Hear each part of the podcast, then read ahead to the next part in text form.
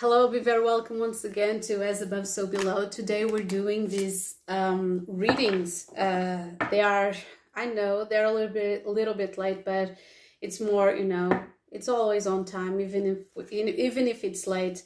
So we're doing. I already done the, um, the readings for Gemini and uh, Cancer sun signs, and now I'm I'm going to do the Leo sun sign. So there we go. Whoops we have the Mystic and the Saboteur.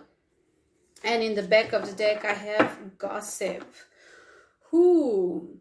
Okay, I feel that you have... Now, I already knew that, but I have to say it. I feel that you have grown up from, you know, I know I don't know, like two, three months from now has been quite significant, and Saturn already left already left Aquarius. So you are not long, longer under the thumb of Saturn. There was an opposition. Oof, and we have the Fool. I was talking about Saturn in Aquarius, and then we have the Fool. So, gossip awakens consideration for the feelings of others, honoring trusts. I feel that you have felt that you know there was one person or another that really betrayed your confidence or betrayed your uh, your friendship? There you had some you know issues with you know certain kinds of people that were in your life? I feel that you have uh, grown up a lot you know since the last couple of months. And now you are dealing with you know you are dealing with this energy of going deeper okay? So i felt that you have you know the, the last three years were tough. I'm not going to lie because saturn being in aquarius and in opposition to your sun sign and if you have uh, uh, aquarius placements or leo placements is going to be more um, of a, it was more of a challenge that uh, on anyone else's charts you have the saboteur and i feel that sometimes you are feel to feel self-empowered in some way because you feel that others are going to are going to think that you are you know who does she think she or he is you know?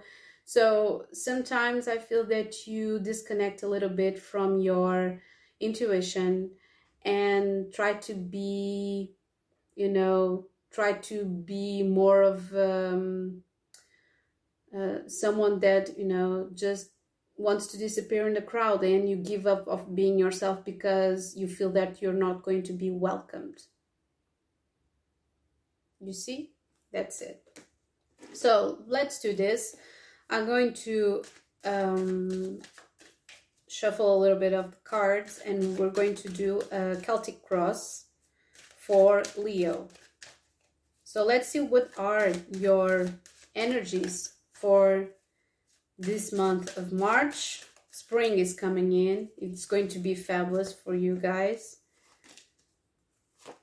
Mars is going to change into Cancer. So beware that you're going to feel that that necessity of purging a little bit from the 25th of uh, March because March is going to transit into your 12th house. So that's it. I already felt that. So I feel that you're going to feel a little bit anxious by that time. Yep. There there are things that are changing a lot. Perhaps you're going to say goodbye to certain people. And just like cancer, this this ends up in a desire of manifestation of something new. Okay? So because this is all happening because of, you know, blame the spring equinox because we have Sun in Aries, we're going to have Mercury in Aries. Uh, from this, you know, in you know, uh, it's going to be Sunday, Mercury in Aries, Monday, Sun in Aries, and then in Tuesday, new moon in Aries. So you're going to feel this need to abandon something. I feel that you were, you know, being captivated. This is Sun in Capricorn. This is, you know, having the need to be, you know, attached to something or to someone. And I felt this was, you know, this was sexually driven in in some way. okay this was something that you were you were really you were really afraid to to leave because it would mean that you wouldn't feel as creative and attractive as you did I feel that you currently are in a relationship with someone that's quite intense, but you're trying not to get too attached, you know, because there are too many things going on in your life. This is the weight of Pluto. Pluto is going to move into Aquarius still in this month. You know, it's going to hit your seventh house, that's relationships. So, dear friends, there are so many things that are really are going to be really intense and you're going to find out about yourself, about the other person if you are in a relationship. If you are not, you're going to be still be attracting so many people in the next 20 years that are really intense. You know, the the next couple of, you know, the next 3 months because Pluto is going to stay for a while, only 3 months and then it's going to leave, okay, again from Aquarius and then it's going to hit again from 2023 until 2000, uh, 2024 until 2044. So it is for, uh, 20 years of full blown revolution in your relationships and partnerships. So I feel that you are digging up so many holes that you don't know where to put information. Perhaps you're trying to be really truthful to yourself because we have the seven of swords and the seven of swords is just like this huge purge so this mars transiting into cancer is going to feel that feel like you have you know have a word vomit or uh, episode or that you become quite a detective and you try to figure out what is happening in your relationship so you're trying to manage this uh, at the same time you know you're trying to manage this information but the thing that you, you are going to do with this information is, you know, it is Saturn in Pisces.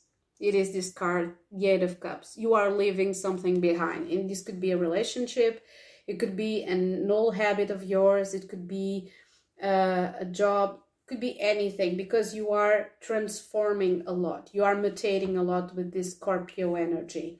So, the thing that you have to do with all the information the lies or you know something that is going to be you know in the wide open because i feel that you have you're going to uncover some secrets or people are going to uh, find out something about you they they didn't know okay? But i feel this is the weight that you are carrying on your shoulders and you have to you know make a choice in your life you know? So you can move on and close a cycle okay? So what what is the advice from the tarot right now is to accept things and just to you know this is this is pisces neptunian energy this is so connected with action because you know mars being in cancer is going to hit your 12th house so, right now, what is your callings just to absorb and listen to yourself, your intuition, and be this mystic and not the saboteur? You see, sorry, you see that the the mystic, the saboteur is so connected to this card, is really connected to this card. It's just like, you know, traveling without moving, feeling without saying anything. It's just like receiving and trying to collect and absorb all the information you know and perhaps write about it would, would help or create something about it because the mystic is the 12th house is neptunian and pisces energy and the saboteur as well you know? So if you have placements in pisces like your moon your venus mars this will hit hard okay? This will hit so hard because saturn is right now is in pisces so you are being called to be more assertive about your intuition. You're called to be more assertive about your unconscious your fears your traumas the things that you know that are bothering you and they are you know but at the same time you feel you feel like this is an opportunity to change. That's why i have the death card in here okay? So this is the hangman is accepting, acknowledging, you know, because this man is a saint, is receiving energy, and then after collected all the, the energy, he just came out of the tree okay and tried to live a different life. That's what you are doing. You are collecting energy. You are reading. You are feeling. You are discovering several things from other people. And this must be this can be something related to your family these kind of secrets these things that you know because you have the four of uh, wands and then you have the four of uh, pentacles you know attachment. This can be you know connected to your family. And then we have the three of wands. So you are really concerned and a little bit reluctant into looking into the past. It's a diff- little difficult for you to look perhaps at your into your family's past. Perhaps you you didn't get you know this really uh this good connection. This you know this is a general reading but i feel that you are afraid a little bit of looking into your past. You want to but you're not you're you're you are doing this you know you're doing this effort but this causes you so much pain and anxiety that you know feel that you want to move on. So i'm going to take three more cards from the crystal tarot. Just a second three more cards for you guys. I i feel that you are taking too much information okay? This is too much information. We have the world we have the judgment and again the eight of cups. You are leaving definitely something behind. Some you're leaving definitely something behind and you are awakening to something really really important. This is the world the end of the cycle and we have judgment okay? So you are you know you're dealing with this transformation. You have glowed up but at the same time it's just like this this glow up is awakening so much you know so much talking around you. It's just like you are afraid of being completely yourself. You'll try you're trying to and you are changing.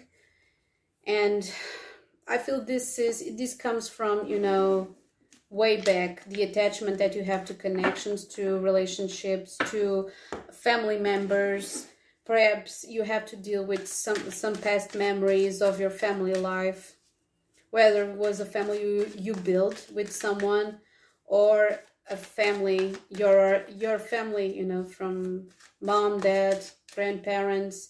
Perhaps there was a, a divorce or happened something to um, a member of the family. So three cards. We have attachment again, hope, and we have yeah we have the um, tower le monde effondré the collapsed world and we have travels hope and attachment that's it travels hope and attachment so i feel you you're you are you know you're traveling without moving. That's the thing about the mystic uh, the saboteur turning into a mystic okay? And the mystic for me is this card of hope. This is like you know it looks like the star card. Don't you think it's so beautiful? We have a butterfly tattoo on her shoulder. It's just like she's transforming okay and we have these elements of the sea and the water is mutable as you already know. But it's just like she's finding inspiration you know to detach for certain things in her past. So that's it. Yeah that's it. That's definitely it. So that's it. I hope this has this information had helped you in some way. And this is it. Have an amazing month. Over and out